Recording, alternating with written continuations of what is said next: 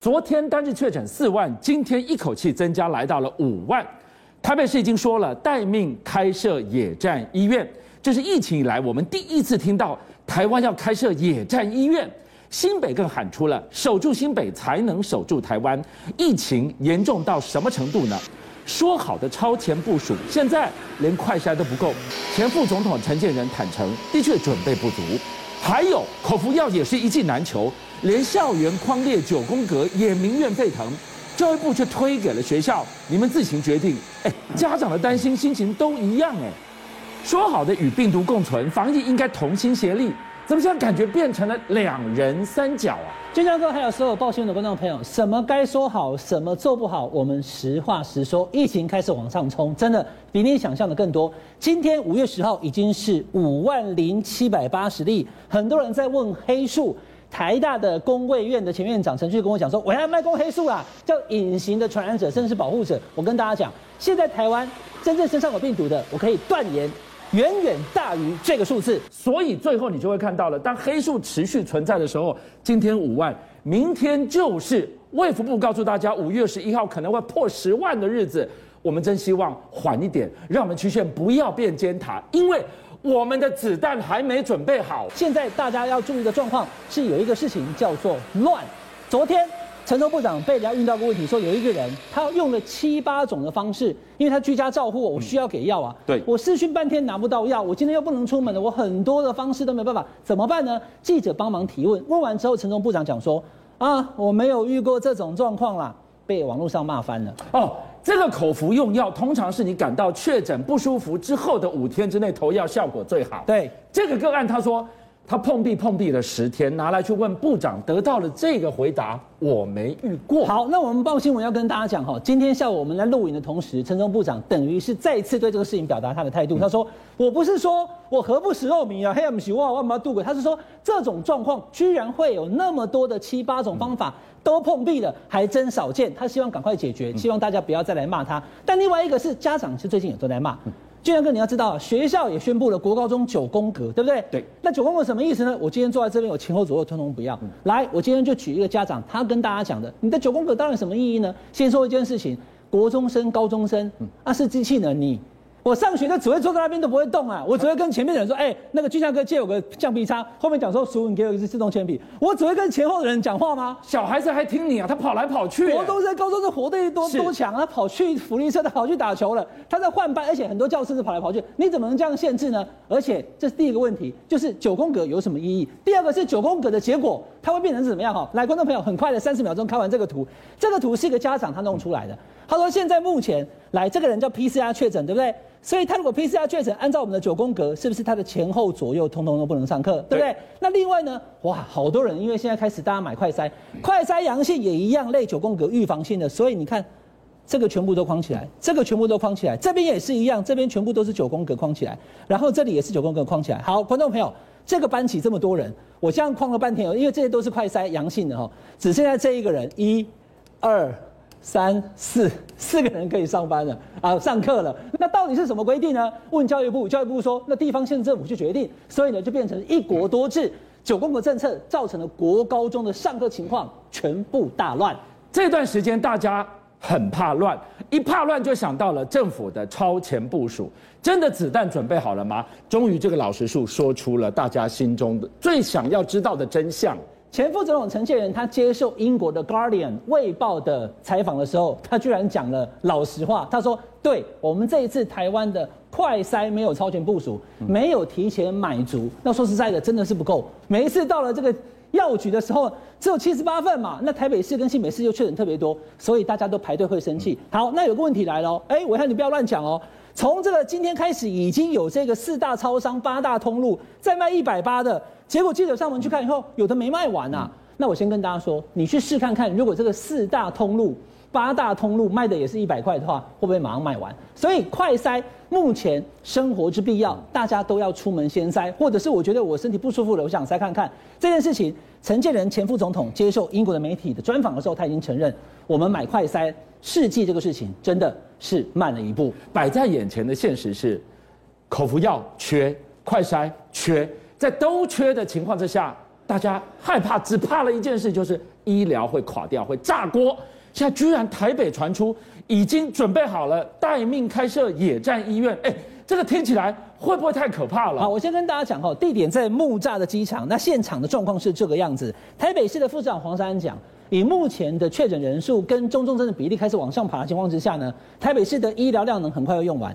所以这个时候呢，你必须有个地方能够去收治其他像是有症状，但是在中症以下，因为重症没办法，一定要到大医院，甚至是负压隔离病房。他想要把这个木栅机场当成是野战医院，现在也引起大家很多的讨论。不过呢，站在我这个角度跟大家报告哈，每个县市都要准备一个这样的地方哦，因为我们要面对未来两个月的高峰用下来，因为香港是如此，新加坡还有南韩跟纽西兰都是这样，所以有备无患。把一个空地弄出来，野战医院先准备好，到时候如果真的确诊人数在更多的时候，我们就不会慌乱了。好，看完台湾，我们再来看看上海的风控防疫惹得民怨连连，谁来背锅呢？没有人要背，现在变成了甩锅大戏、政治宫斗大戏了。我们今天晚上带您从央视一姐他的富豪夫妻档离奇失踪背后来看，习近平现在。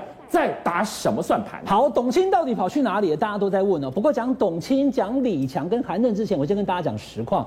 这个事情我们其实报新闻曾经讲过。我给大家看一下这个画面，注意看画面上面左边有个小弟弟，他的妈妈其实也不过就是确诊要带去方舱医院隔离的。可是小孩子离不开妈妈，有没有看到？可能是外婆出来以后把小孩子给牵着了，非常凄惨的哭喊呐、那这个妈妈可能也是舍不得小孩，就讲说，让我看看我的孩子吧。两个身穿防护衣的大白，非常不留情的把他跟小孩子给扯开。你看小朋友没有必要这么用力吧？哈，而且呢，现在正在拍这个影片、这个视频的这位，我不知道是先生还是小姐，等一下还被那个大白怒吼，偷偷回去，别再拍了。好，那你这是小朋友，你就好好讲嘛。反正这种情况，你看他走过来，对于这些要拍摄的人都来怒吼了。所以呢，上海防疫人员的动作之大，现在引起了大家的讨论。好，我们看到了，现在他要安排。你到方舱也好，到医院也好，连哄带骗，居然连这样的说辞都用上了。刚刚是动作太粗鲁，现在呢是讲话太巧言巧巧语了。你根本在甜言蜜语骗人家啊！有一个人，他基本上呢，居委告诉他说：“哎，你不是确诊者哦，今天确诊者没话讲，你要到方舱医院嘛。你只是邻居隔壁的确诊啊，那这怎么办呢？你要不要选择在家里？要么呢就到酒店去。哎，居委跟我讲说去酒店啊，而且酒店很漂亮啊。”就后来包包框框的，好，可以说一包入住。我只要带一个包包，我就可以直接入住，里面很漂亮。结果一看到现场，哇哩哇哥，怎么现场会是个铁皮屋盖起来的，连厕所都没有，简陋的地方。你根本把我带到一个非常简陋的方舱去了。原本他可以在家里的，因为他不是确诊者，他是确诊者的邻居，但居委把他骗骗到了这个比较简陋的地方去隔离，气死了，把这个影片 PO 到网络上。好，我们给大家来看到的是。刚刚一度看到了大白带你去方舱，大白来维持交通，大白闯进家里头，不分青红皂白就乱喷一通，是怎么回事啊？建章哥，这个影片我看了好几次，大白要消毒，我觉得我是可以理解的。可是你也可以看一下，我们这边有电器用品，有电视正在开，你这样直接往上喷，桌上还有刚吃完的水果，你也照喷，那等一下我都不用吃了。那问题是，你今天消毒就消毒吧，你怎么会把我的枕头前后消毒，丢到地上呢？这是最大最大的奇怪的地方，我看到好几次，你消毒的那个酒精喷成这样，这一床棉被，这个毯子基本上可能都不能用了。但是呢，重点是你在消毒的过程，把人家的枕头消毒完之后直接丢地上，这个动作太粗鲁。大白到家里面去清消，也引起很多民众的反弹。封控封出了上海一堆的民怨，这下谁来背锅呢？没有想到，这一场防疫专业的事情。居然变成了政治恶斗甩锅大戏啊！好，我们刚刚讲了上海这么乱哈，那其实基本上我相信上海的市委书记李强，上海的市政府也不希望。可是呢，这已经乱了一个多月了。那现在今年就是二十大，习近平第三个五年要上来了，对，你得有人去负责啊，因为现在民怨已经起来，上海两千多万人啊，啊，市委书记李强就变成是头号的箭靶了。因为不要忘记，李强还曾经有个视频，老太太当着他的面拉开嗓门就骂他。这件事情看起来，如果你不要伤到习近平，可能就得让李强来背锅。而李强呢，是习近平的嫡系，他最看好，希望能够在今年跟上接班梯队，说不定他就可以当国务院总理了。可是呢，现在看起来，如果李强要为这次上海的风控失控来负责的话，那么他也许就无法来接班。李强无法接班李克强。李克强是现在的总理，李强就不是李克强，那谁来接呢？韩正可能就会扶正了。韩正就是之前的上海市长。那当然，现在习近平他属意的是李强，李强是他自己人。可是因为他这一次上海处理不好的关系呢，所以习近平看来也很难挡这个压力。如果我不让李强背锅，可能就我自己要背了。但是俊强哥，习近平也不是吃素的。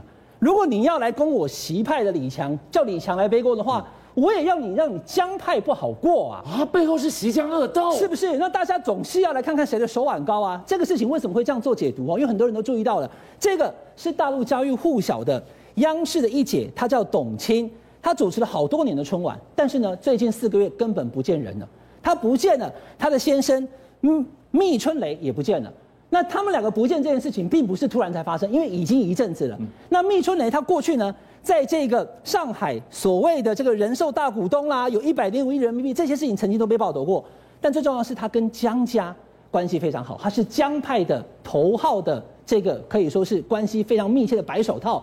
那现在这一次，董卿跟密春雷他们的事情再被拿出来，等于是告诉你，江派也有一些事情见不得光。所以这个习派跟江派，在今年二十大之前，显然从这次的上海封控也演变到了这个政治上面的角力，到底谁能够在最后胜出，谁能笑到最后，我们还要慢慢看下去。邀请您一起加入五七报新闻会员，跟俊相一起挖真相。